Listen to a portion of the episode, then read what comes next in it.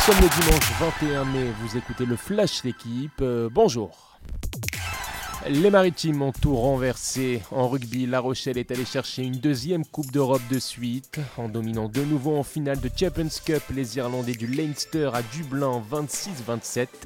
Dominés mais pas coulés, les Rochelais menaient très vite 17-0 ont réussi à triompher au courage et grâce notamment au pied d'Antoine Astoy, auteur de deux pénalités et trois transformations. Le stade Rochelais réussit un doublé historique comme Toulon il y a 10 ans.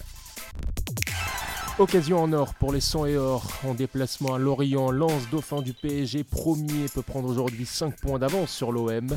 Les Marseillais défaits samedi soir à Lille. Des Lillois qui consolident leur cinquième place européenne. Deux journées resteront à jouer avec 6 points à la clé. En Angleterre, Arsenal a chuté. Manchester City est de fait sacré champion pour la troisième fois d'affilée.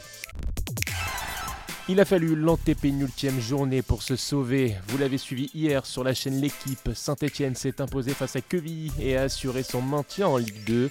Les Stéphanois relégués l'an passé et sanctionnés de 3 points en début de saison pour un comportement inapproprié de leurs supporters. Dans le haut tableau, Bordeaux deuxième gagne, Metz troisième fait match nul et se retrouve désormais à 5 longueurs des Havrais leaders qui pourraient valider lundi en cas de victoire leur montée.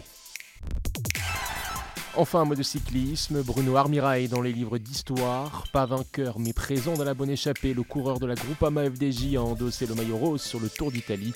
24 ans qu'un Français ne s'était pas retrouvé leader du classement général du Giro. À cette étape de l'arrivée, Armirail compte plus d'une minute 40 sur les deux grands favoris, Guérin Thomas et Primoz Roglic. Merci d'avoir écouté le Flash l'équipe, bonne journée